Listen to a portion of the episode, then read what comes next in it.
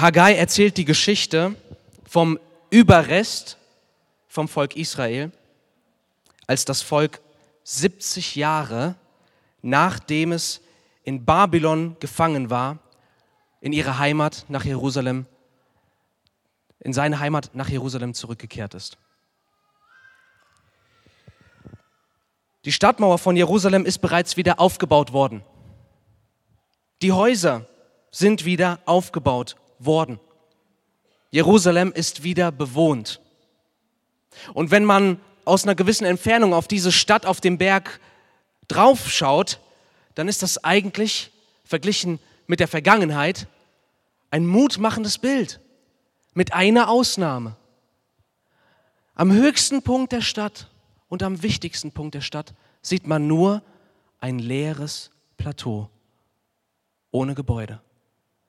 Denn obwohl alles seit knapp 15 Jahren wieder seinen gewohnten Gang geht, wurde der Tempel nie wieder aufgebaut. Und die Menschen damals verstehen nicht, dass dieser leere Platz in der Stadt der Grund für die Leere in ihrem Herzen und Leben ist.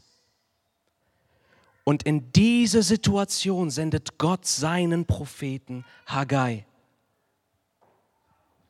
Aufbruch zum Aufbau seines Hauses. Und das erste Thema heute lautet, der Herr der Geschichte. Ich möchte mit euch heute den ersten Vers aus diesem Buch lesen. Im zweiten Jahr des Königs Darius, im sechsten Monat, am ersten Tag des Monats, da erging das Wort des Herrn durch den Propheten Haggai an Zerubabel, den Sohn Shealtiels, den Statthalter von Juda, und an Josua, den Sohn Jozadaks, den Hohenpriester, indem er Folgendes sagte.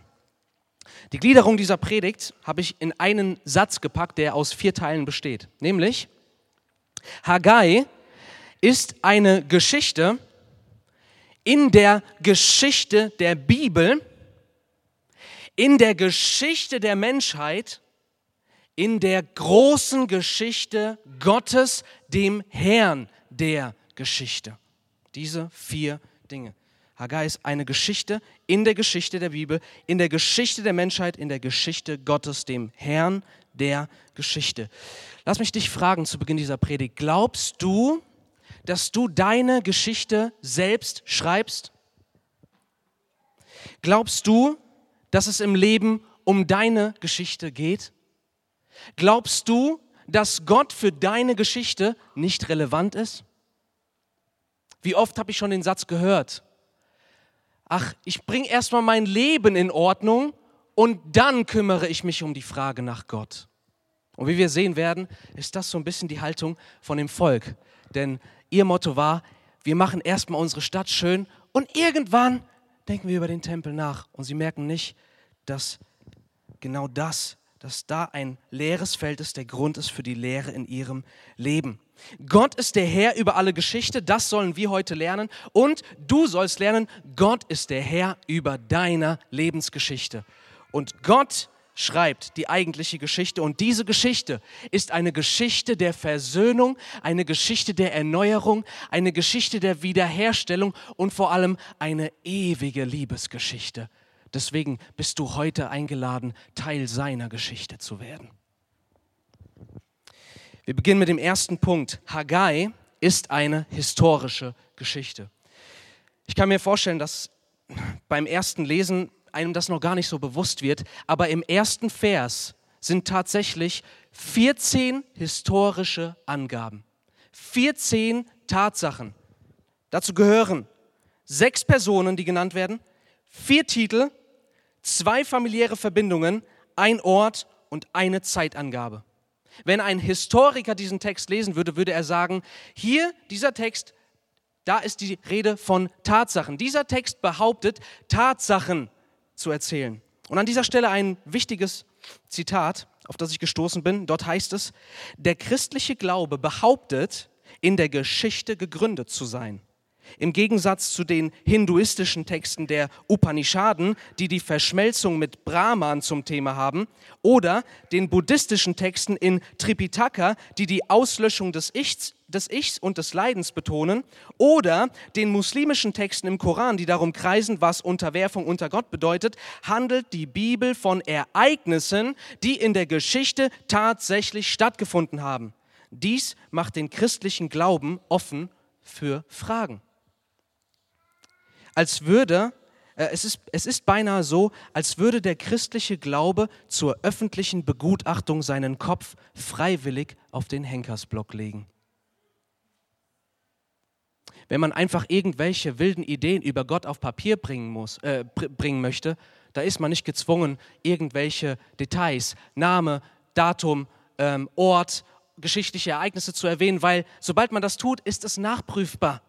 Und das ist die Aussage hier, dass hier die Rede ist von tatsächlichen Ereignissen, wo wir fragen können, ist das wirklich so passiert? War der Tempel kaputt? Gab es diesen Mann namens König Darius? Gab es einen Hohenpriester namens so und so? Wurde der Tempel wieder aufgebaut? Es ist nachprüfbar. Das Buch Haggai beginnt nicht mit den Worten, es war einmal in einem fernen Land, sondern an dem Ort, zu der Uhrzeit, bei den Leuten ist das und das passiert. Es ist Geschichte, es sind Tatsachen. Und wenn es um Tatsachen geht, die in der Vergangenheit passiert sind, ist es relevant für dein und mein heute. Deine Vergangenheit und alles, was vor dir passiert ist, ist, ein, ist bedeutsam für das, wer du heute bist und wo du heute bist. Einfaches Beispiel. Deine Eltern, jeder hier hat oder hatte Eltern und die sind irgendwann mal haben die sich ein bisschen lieb gehabt und dass das in der Vergangenheit passiert ist, ist der Grund, dass du heute hier bist und lebst. Oder du hast in der Vergangenheit einen Menschen kennengelernt und das ist der Grund, dass du heute verheiratet bist. Oder deine Vorfahren sind irgendwann vor 100 oder 200 Jahren äh, nach Deutschland gezogen und das ist der Grund, warum du heute hier in Deutschland lebst. Oder in der Vergangenheit wurde der Euro eingeführt, weshalb wir heute, zumindest gefühlt, alle viel, viel ärmer sind. Die Vergangenheit ist entscheidend für die Gegenwart.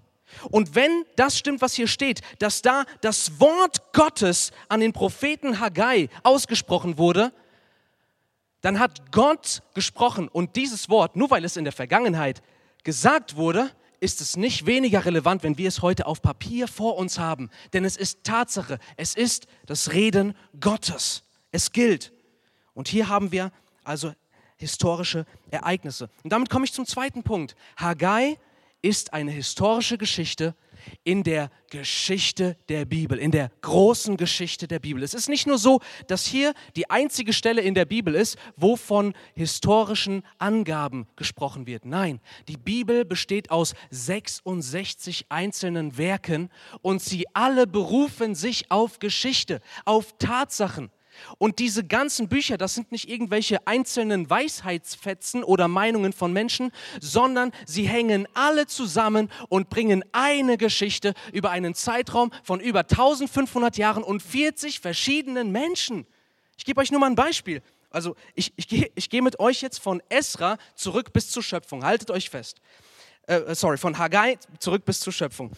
Haggai wird nämlich nicht nur im Buch Haggai erwähnt. Und das ist das Geniale am Bibelstudium. Wenn wir eine Stelle studieren wollen, dann müssen wir eigentlich die ganze Bibel studieren, weil alles zusammenhängt und eine Botschaft hat. Und dieser Prophet Haggai, der wird auch im Buch Esra erwähnt. In Esra 5, Vers 1 heißt es, und Haggai, der Prophet, und Zacharia, der Sohn Idos, weissagten den Juden im Namen des Gottes Israels. Das heißt, in Esra wird Haggai erwähnt. Sie waren Zeitgenossen und das Buch Esra und Haggai hängen zusammen. Und in dieser Bibelstelle kam noch ein weiterer Prophet vor, nämlich der Prophet Zacharia. Zacharia ist ein weiteres Buch im Alten Testament. Somit hängt auch dieses Buch mit diesen Büchern zusammen. In Esra wiederum wird auch Nehemia erwähnt, der ebenfalls ein eigenes Buch im Alten Testament hat, womit wir schon bei vier Büchern werden. Aber hier hört es nicht auf. Zu Beginn vom Buch Esra wird ein sogenannter König namens Kyros der Große erwähnt. Und dieser Kyros wird wiederum im Buch Daniel erwähnt. womit wir beim Buch Daniel wären. In Daniel wird wiederum Jeremia erwähnt, womit, womit wir beim Propheten Jeremia sind. Jeremia wird wiederum im Buch der Chroniken erwähnt. Die Chroniken erzählen die Geschichte der Könige Israels, womit sie auch mit dem Buch Erste und Zweite Könige zusammenhängen. Am Anfang von Erste Könige ist die Rede von König David, wo, was uns mit dem Buch Erste und Zweite Samuel verbindet, wo die Erzählung des Lebens von David äh, uns berichtet wird. Dann am Anfang von, äh, von 1 Samuel wiederum wird der letzte Richter namens Samuel erwähnt, was uns wiederum mit dem Buch Richter und auch mit dem Buch Ruth verbindet, welche zur Zeit der Richter geschrieben wurden. Am Anfang von Josua wiederum ist äh, nee, und am Anfang von Richter wird Josua erwähnt, was uns mit dem Buch Josua verbindet. Und am Anfang von Josua wird der Tod von Mose erwähnt, womit wir bei den fünf Büchern Mose und somit bei dem Anfang aller Geschichte sind. Die Geschichte, die mit den Worten begann und Gott sprach. Alles hängt zusammen. Bibel ist Geschichte. Du bist hier nicht mit Fantasie konfrontiert. Das sind Tatsachen. Haggai ist eine Geschichte in der Geschichte der Bibel. Womit wir zum dritten Punkt kommen. Denn es ist nicht so, dass Haggai und die Geschichte der Bibel, dass das so eine Art Religionsbuch ist. Etwas, was eigentlich mit dem Alltag und mit der echten Geschichte der Menschheit nicht viel zu tun hätte. Nein. Haggai ist ein Buch in der Geschichte der Bibel, in der Geschichte der Menschheit. Wie beginnt dieses Buch? Ist es euch aufgefallen? Im zweiten Jahr des Königs Darius. Normalerweise ist in der Bibel immer die Rede, wenn eine Zeitangabe gemacht wird, ist die Rede von dem jeweiligen Israel, also jüdischen König, von dem König Israels, wie zum Beispiel im dritten Jahr der Regentschaft von David. Aber hier heißt es plötzlich im zweiten Jahr der Regierung von Darius. Was uns zeigt, Israel schreibt gerade überhaupt nicht seine eigene Geschichte. Andere schreiben die Geschichte Israels. Sie sind ein kleines Volk, sie sind ein zerbrochenes Volk, sie sind ein niedergeschlagenes Volk, sie sind schwach, und äußerst bedürftig. Und hier ist die Rede von einem Mann namens Darius. Die Juden waren sich damals bewusst, dass sie nur ein sehr, sehr kleines Licht in der Geschichte der Menschheit sind. Sehr, sehr klein. Sie waren eine kleine Provinz, also Jerusalem liegt in Juda, das war eine kleine Provinz in einem Großbezirk, und dieser Großbezirk wiederum war einer von 127 Großbezirken und sie alle gehörten einem einzigen Mann, Darius dem Großen. Hier ist, und wir, wir sind ja hier im, im sechsten, Ende des sechsten Jahrhunderts vor Christus. Ja? Wir, sind, wir machen hier einen Zeitsprung von zweieinhalbtausend Jahren. Und da ist die Frage berechtigt, ja, meine Güte, gab es den Typen überhaupt? Und erst in den letzten zwei Jahrhunderten, da ging ja die Archäologie so richtig rasant, sag ich mal, bergauf. Und es wurden immer mehr Dinge ausgegraben und auch immer mehr wurde die Bibel hinterfragt. Und umso mehr hat man versucht, äh, die Bibel entweder zu widerlegen oder die Bibel zu bestätigen durch die Archäologie. Und so ist auch die Frage berechtigt, haben wir dann irgendwelche Hinweise, dass dieser Typ jemals existiert hat? Ja, Ihr könnt es auf Wikipedia nachlesen. Seine Existenz ist unbestritten. Dieser König namens Darius der Große herrschte von 521 bis 486 vor Christus über das Perser bzw. das Achämenidenreich. Was wissen wir heute über ihn? Ich, ich habe euch zwei Bilder mitgebracht über ihn. Vielleicht können die jetzt äh, eingeblendet werden. Und wenn man mal drüber nachdenkt, da muss eigentlich einem das Wasser im Mund zusammenlaufen wenn ich dich jetzt fragen würde, vielleicht lebst du in einer Wohnung oder in einem Haus, was glaubst du, was in tausend Jahren von diesem Haus noch übrig ist? Ja, Staub und Asche, nix. Und wenn ihr euch das mal anguckt, das steht heute. 2500 Jahre nachdem er regiert hat und er hat das nicht selbst, aber nicht selbst gebaut, aber er hat das, diese Stadt namens Persepolis, Perserstadt auf Deutsch, hat er bauen lassen und die Säulen ragen bis heute noch in den Himmel. Dieser Mann hat ein gewaltiges Reich aufgebaut. Das zweite, ein zweiter Hinweis, den wir über ihn haben, ist eine Inschrift, die Ende des 19. Jahrhunderts gefunden wurde. Und ich habe euch erstmal dieses Bild mitgebracht. Ihr seht, da oben ist da so ein Baugerüst. Das ist eine Höhe von 150 Metern. Da gibt es auch nicht mal einen, einen richtigen Weg hoch, aber mitten in den Felsen ist eine riesen Inschrift eingehauen und in der Mitte ist das Bild von Darius dem Großkönig von Persien. Womit wir zum nächsten Bild kommen. Also einfach mal in 150 Meter Höhe hat er quasi ein Denkmal für sich in den Fels schlagen wollen. Und äh, man fragt sich, ja, für wen war das denn? Wenn es in 150 Metern Höhe ist und keiner, kein Mensch das lesen kann. Also entweder er wollte ein Statement vor den Göttern selbst äh, ablegen oder er wollte sicherstellen, dass wir bis heute noch da hoch schauen können und das lesen können. Und da seht ihr eine Figur, die größer ist als alle andere. Und das ist Darius der Große. Er steht mit seinem Fuß auf einem seiner Widersacher, die er überwunden hat, als er den Thron bestiegen hat. Diese Person gab es wirklich. Diese Person hat wirklich ähm, das Perserreich regiert. Und wir müssen uns bewusst machen, das reicht, danke. Wir müssen uns bewusst machen, Geschwister, damals regiert, äh, hat Darius regiert ohne E-Mail, WhatsApp, ohne Autos, ohne Autobahnen, ohne Flugzeuge, ohne gar nichts.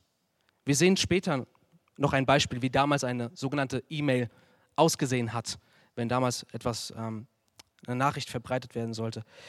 Sein Reich steht heute im Guinness-Buch der Weltrekorde als das größte Reich aller Zeiten. Es umfasste, als er gelebt hat, knapp 50 Prozent der Weltbevölkerung. Jeder zweite Mensch ist auf seinen Befehl hin hingerichtet worden, wenn er es gewollt hätte. Und die Juden fühlen sich berechtigterweise wie so der Spielball der großen Nationen. Wie fühlst du dich in deinem Leben? Weil die Juden, die haben so zwei unterschiedliche Mottos gehabt. Bevor alles bergab ging, bevor die Babylonier kamen und Jerusalem platt gemacht haben, einen Großteil getötet haben, einen Großteil verschleppt haben. Bevor das so war, ging es den Juden richtig gut. Und ihr Motto war, wir schreiben unsere Geschichte. Ich schreibe meine Lebensgeschichte. Alles sieht gut aus, ich erreiche meine Ziele, ich gestalte mein Leben. Und dann kamen die Babylonier und sie sehen, ich habe meine Geschichte überhaupt nicht in der Hand. Und jetzt sind sie ein geschlagenes Volk. Jetzt sind sie ein gebrochenes Volk. Jetzt können sie sich gar nicht mehr aufrichten. Sie stehen unter der Macht eines Königs, der noch nicht mal an ihren Gott glaubt. Und da ist die Frage, wer, wer ist hier der Herr unserer Geschichte? Wir sind doch Spielball der Großen. Andere schreiben unsere Geschichte. Wir sind Marionetten. Die Mauer war zerstört, also Jerusalem war ja vollständig zerstört. Die Mauer, die Häuser, der Tempel und nach dieser Zerstörung hat man auch nie wieder was, jemals etwas von der Bundeslade gehört. Die Bundeslade ist danach nie wieder aufgetaucht, was ja damals eigentlich die, die Gegenwart Gottes zwischen den zwei Cherubim, die Gegenwart Gottes auf Planet Erde war. Und die Frage ist natürlich, an welchem Punkt bist du in deinem Leben? Läuft es bei dir? Ja? Bist du an dem Punkt, wo du sagst, ey, läuft bei mir? Ich habe meine Pläne. Alles steht auf, alle Ampeln stehen bei mir auf grün. Hey, ich werde meine Geschichte schreiben. Oder bist du schon an dem Punkt, wo du gemerkt hast, du hast so viele Dinge gar nicht in deiner Hand? Und wie viele haben es schon erlebt? Da ein tragischer Verlust, da ein Autounfall, da eine schlimme Krankheitsdiagnose, da der Verlust des Berufs, da die Enttäuschung durch den Lebenspartner oder sonst irgendwas. Plötzlich merkst du, dein Leben ist nicht auf Fels gebaut. Es ist wie dünnes Eis. Und du hast Angst einzukrachen, weil du nicht die Macht darüber hast.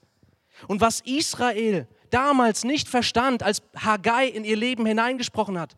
Und was viele hier nicht verstehen, ist, dass weder du deine Geschichte schreiben sollst, noch andere deine Geschichte schreiben sollen, egal was du darunter verstehst, entweder Mutter Natur oder der große Zufall oder die Evolution oder sonst was, sondern wir müssen heute verstehen, über allem ist der Herr der Geschichte. Und an ihm entscheidet sich dein Leben, dein Sterben und deine Ewigkeit.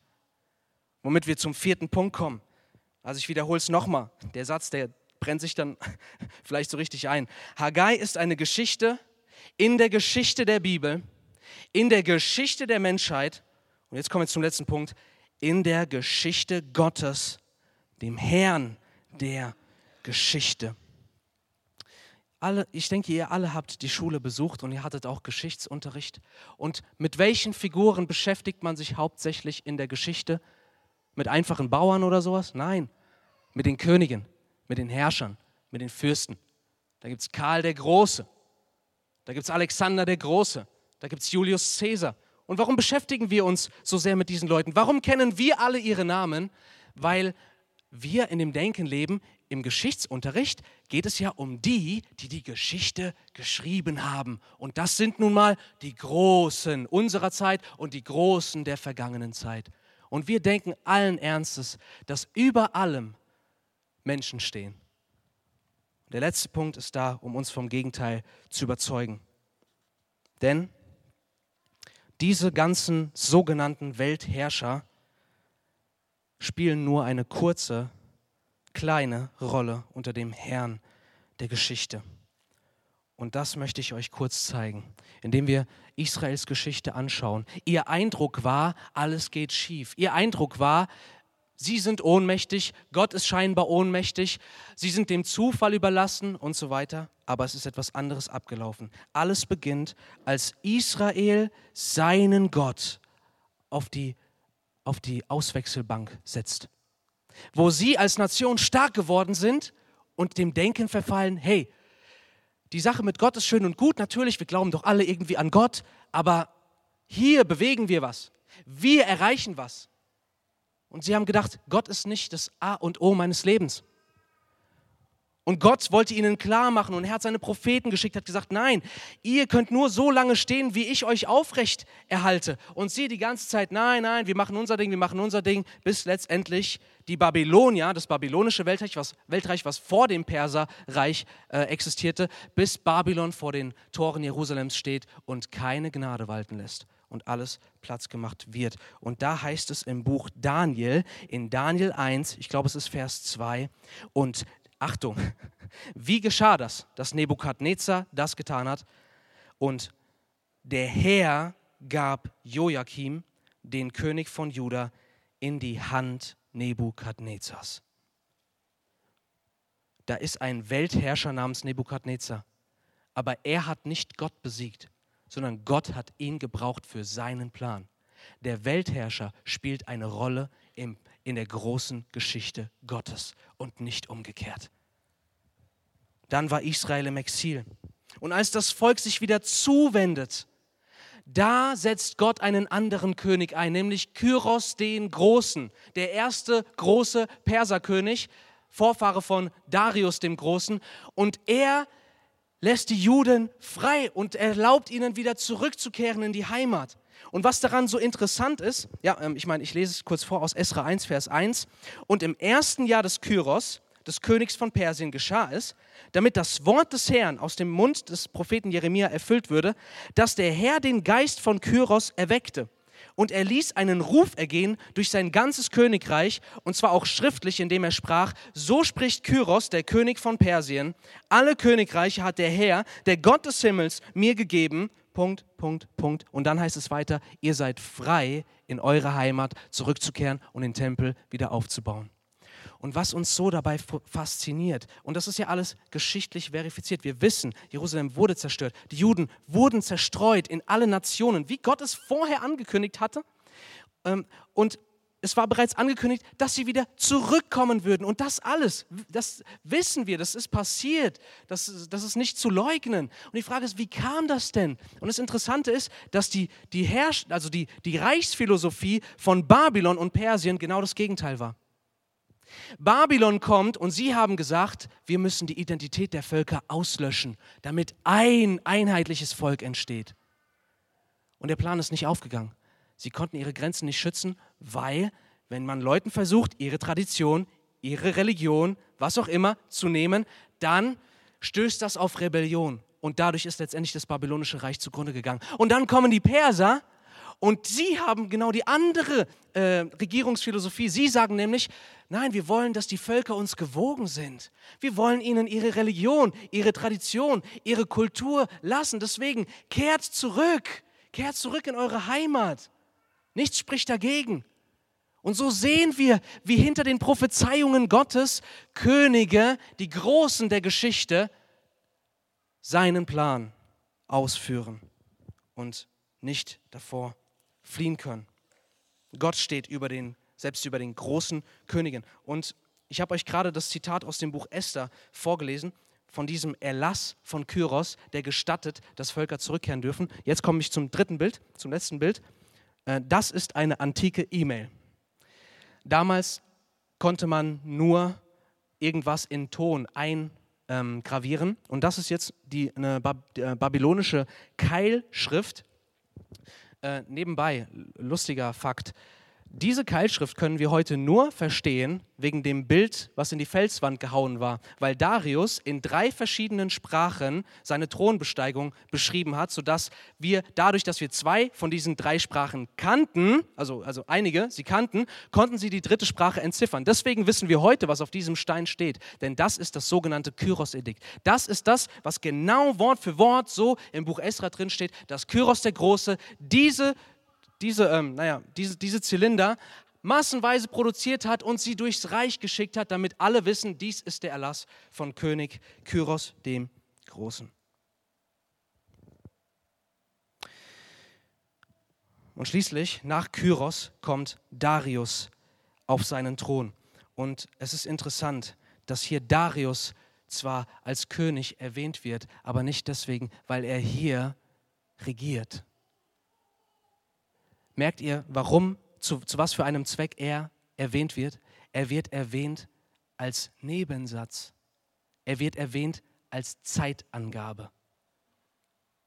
Der Hauptsatz, der Hauptsatz in diesem ersten Vers ist nicht, Darius der Große herrscht, sondern der Hauptsatz ist, im zweiten Jahr der Regierung von Darius geschah das Wort des Herrn der Geschichte an Haggai und an sein Volk. Und was ist das Erste, was Haggai sagt? Was ist der Titel Gottes? Haggai 1, Vers 2. Er beginnt mit den Worten, so spricht der Herr der Herrscharen. Das babylonische Heer hatte Israel besiegt. Und jetzt existierte das Perser, die Perserarmee, was mehrere hunderttausend Soldaten waren. Und hier ist ein kleiner Überrest von 50.000 Leuten in Jerusalem. Die haben keine Chance. Aber hier spricht jetzt Gott zu ihnen, der den Titel trägt, Herr der Herrscharen. Und das bezeichnet nicht, dass Gott hier auf der, auf der Erde irgendwo eine Armee hat, sondern dass seine Heere sind die Heere des Himmels. Sie sind die himmlischen Heere, über die Gott, der Herr, regiert. Er steht über allem. Und 14 Mal in diesen zwei kurzen Kapiteln von Haggai, 14 Mal ist die Rede von Gott als dem Herrn der Herrscharen.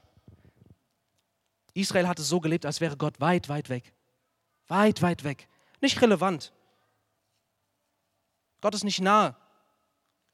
Wir, wir sind nicht von Interesse für Gott. Aber hier sollen wir jetzt sehen, und sie müssen erkennen, jetzt wo sie zurück sind in ihre Heimat, durch Gottes Führung der Geschichte müssen sie erkennen, Gott steht über allen Mächten. Und es ist nicht nur so, und vielleicht denkst du dir jetzt, okay, alles klar, ich habe diesen Punkt verstanden, Gott steht so über der Geschichte, aber ich bin doch hier ganz weit unten. Gott sieht so die großen Ereignisse der Geschichte, aber mich sieht er nicht. Mein Leben, damit hat Gott nicht viel am Hut. Halt dich fest. Ich greife mal ein bisschen vor aus Haggai, no, äh, äh Haggai 1, Verse 9 bis 11. Dort heißt es, und dort spricht Gott zu seinem Volk. Und hier geht es jetzt um den Alltag.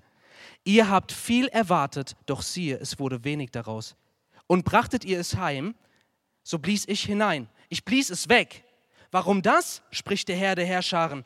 Wegen meinem Haus, das in Trümmern liegt. Während jeder von euch rennt, um für sein eigenes Haus zu sorgen. Deswegen hat der Himmel für, über euch seinen Tau zurückgehalten und die Erde hat ihren Ertrag zurückgehalten. Und ich habe eine Dürre gerufen über das Land und über die Berge, über Korn, Most und Öl und über alles, was der Erdboden hervorbringt, auch über Menschen und Vieh und über alle Arbeit der Hände. Spätestens jetzt müsstest du verstehen, wow krass, dieser Herr der Geschichte hat nicht nur das Big Picture vor Augen, nicht nur die großen Ereignisse, sondern er sieht dich. Und dein Leben ist etwas, wo er darüber seine Geschichte schreibt. Und sie haben diese Botschaft gehört. Sie haben gedacht, hey, wir müssen uns jetzt, wir müssen darum kümmern, wir müssen Jerusalem aufbauen, wir müssen eine Armee aufbauen, wir müssen wieder unsere Berufe erlernen und dies und jenes. Und sie merken gar nicht, es funktioniert nicht. Ihr Motto war, hey, zuerst kümmern wir uns um die Angelegenheiten und dann am Schluss bauen wir den Tempel. Und Gott sagt, nein, der Grund, warum der Tempel nicht gebaut ist, äh, warum die Tatsache, dass der Tempel nicht gebaut ist, ist der Grund dafür, dass es bei euch nicht funktioniert. Und das musst du heute hören. Und das Wunderbare an diesem Buch ist, dass es eins von wenigen Büchern in der Bibel ist, wo Leute tatsächlich auf den Propheten gehört haben. Sie, und das steht später in äh, Vers 12, da heißt es, das Volk hörte auf die Stimme des Herrn. Und, das, und die Reaktion Gottes ist, dass er sofort, noch bevor sie angefangen haben, den Tempel zu bauen, sagt Gott ihnen durch Haggai, ich bin mit euch, spricht der Herr der Herrscharen. Und später heißt es, von diesem Tage an will ich segnen. Das bedeutet, du musst heute verstehen, dass der Herr der Geschichte auch der Herr deiner Geschichte ist. Und auch nicht andere Menschen oder du selbst bist Herr deiner Geschichte sondern Gott ruft heute zu dir, dass du doch verstehst, ich stehe über der großen Geschichte und ich stehe über deiner kleinen Geschichte. Komm mit und werde Teil, spiele deine Rolle in meiner Geschichte und arbeite nicht gegen meine Geschichte. So wie Israel damals, bevor die Babylonier gekommen sind und so auch das Gericht Gottes. Und dazu lade ich dich heute ein, dass du in die Geschichte Gottes kommst, dass du deine Rolle in der Geschichte Gottes, des Herrn der Geschichte einnimmst. Aber, und jetzt kommt der wichtigste Punkt, du hast jetzt viel über die Macht und Größe Gottes gehört. Du hast gehört, dass ein Xerxes, ein Kyros, ein Darius, ein Nebukadnezar, dass sie nur kleine Figuren für einen großen Gott sind. Aber ich sag dir was, das wird dir nicht reichen, um dich diesem König zu ergeben. Weil wenn man nur, wenn man nur Macht vor Augen hat, dann ist die innere Reaktion eigentlich Angst. Das, was passieren muss in deinem Herzen, ist, dass du diese Macht vom Herrn der Geschichte siehst. Aber genauso musst du seine Liebe erkennen. Denn wenn das passiert, wenn du diese Macht und diese Liebe gleichermaßen vor Augen hast, weißt du, was deine Reaktion ist? Anbetung, Ergebenheit. Dann willst du in die Geschichte dieses Königs und Herrn der Geschichte kommen. Denn was hier passiert, und das sehen wir im Vers, ähm, der Vers zeigt uns nicht nur die, die Größe Gottes und dass Gott über allem steht, sondern dieser Vers zeigt uns noch eine andere Facette. Wir haben hier, ich meine, wo, wo findet das hier statt? Fällt uns das überhaupt auf? Wo findet diese Begebenheit hier statt? Ist Gott jetzt gerade hier bei Darius am Königshof und da schickt er seinen Propheten hin? Da soll er was bewegen? Nein, wir sind hier an einem Außenposten, in einem kleinen Kaff verglichen mit dem großen Perserreich. Und hier ist ein unbedeutendes, hier ist ein geschlagenes, hier ist ein, ein, ein trauriges, hier ist ein niedergedrücktes und sogar auch ein halbherziges, sündiges Volk. Und Gott macht den Weg von der großen Bühne der Welt zu ihnen, zu den Unbedeutenden. Und er spricht zu ihnen. Er ist nicht nur der Herr über der Geschichte, sondern er spricht in die Geschichte. Er spricht auch in deine Geschichte. Und das tut er am allermeisten. Nicht dadurch, dass er einen Propheten gesandt hat, sondern dass er seinen Sohn Jesus Christus gesandt hat, der, der als Herr der Geschichte in unsere Zeit, in die Geschichte hineingetreten ist. In deine Geschichte hineingetreten ist. Es ist unfassbar, aber Gott, der Herr der Geschichte, interessiert sich für dich. Und Jesus zeigt uns etwas darüber, wie dieser Herr der Geschichte ist. Denn als König aller Könige kommt Jesus, aber er wird nicht in einem Palast geboren. Er wird in einem Stall geboren. Er lebte nicht in Palästen.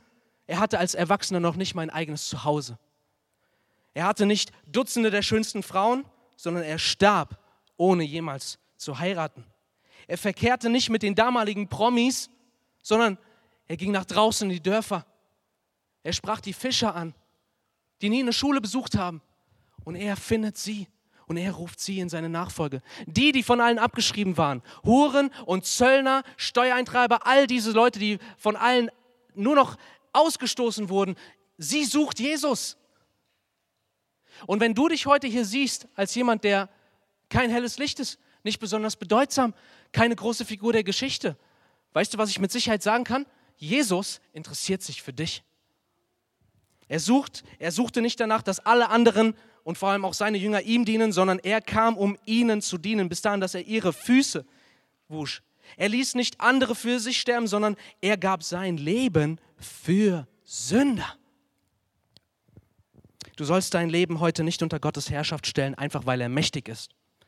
Du sollst dein Leben unter Gottes Herrschaft stellen, weil dieser mächtige König bereit war, für dich und mich die Krone aus Dornen zu tragen, sodass das Blut von seinem Kopf herunterfloss. Er hat die Dornenkrone getragen. Und lass mich bitte nur einen Satz zu dieser Dornenkrone sagen. Wann in der Bibel werden zum ersten Mal Dornen erwähnt? Direkt nach dem Sündenfall. Und somit symbolisieren die Dornen Dornen und Disteln heißt es dort, symbolisieren unsere gefallene Welt. Sie symbolisieren unsere Schuld, die wir vor Gott haben. Sie symbolisieren den Fluch, den Gott über alle Schöpfung ausgerufen hat, als Ergebnis, als Reaktion auf unsere Sünde, damit wir sehen, diese Welt ist nicht mehr in Ordnung, sondern wir sehnen uns und die ganze Welt sehnt sich nach dem Segen zurück, den Gott geben kann. Dornen trug Jesus, der Herr der Geschichte der eigentlich die schönste Krone und tausend Stück davon tragen sollte. Er kam, um deine und meine Dornenkrone zu tragen. Er beugte sich unter deinen und meinen Fluch. Er beugte sich unter die Last deiner und meiner Sünde. Und dadurch will er dir sagen, siehst du, was ich für ein Herr der Geschichte bin? Siehst du das? Ich habe nicht alle Macht, um dich niederzuhalten und dich zu erdrücken ich benutze meine Macht, um mein Leben für dich zu geben, um dich frei zu machen, um dich in meine Geschichte zurückzuholen. Hör auf, deine Geschichte zu schreiben. Schreibe deine Geschichte mit Jesus Christus. Gib ihm heute in diesem Gottesdienst dein Leben. Und das Tolle an Jesus ist, du darfst mit allem kommen. Du darfst mit, deiner, mit deinen Verletzungen kommen, denn er ist der Tröster. Du darfst mit deiner Sünde kommen, denn er ist das Opfer für deine Sünde. Du darfst mit deiner Angst kommen, denn er ist dein Schutz. Er ist alles. Er ist der Herr der Geschichte, aber er will dein Herr sein. Und ich beende diese Predigt mit folgendem Wort. Wir haben bereits festgestellt, dass normalerweise früher Zeitangaben immer durch die Könige gemacht wurden, die aktuell auf dem Thron saßen. Das sehen wir überall im Alten Testament. Und im dritten Jahr der Regierung von David geschah das und das. Und so haben wir genau das hier im zweiten Jahr der Regierung von Darius. Wie ist das heute? Wie wird heute unsere Zeit, wie, wie wird heute unsere Zeit gerechnet? Genau wie damals.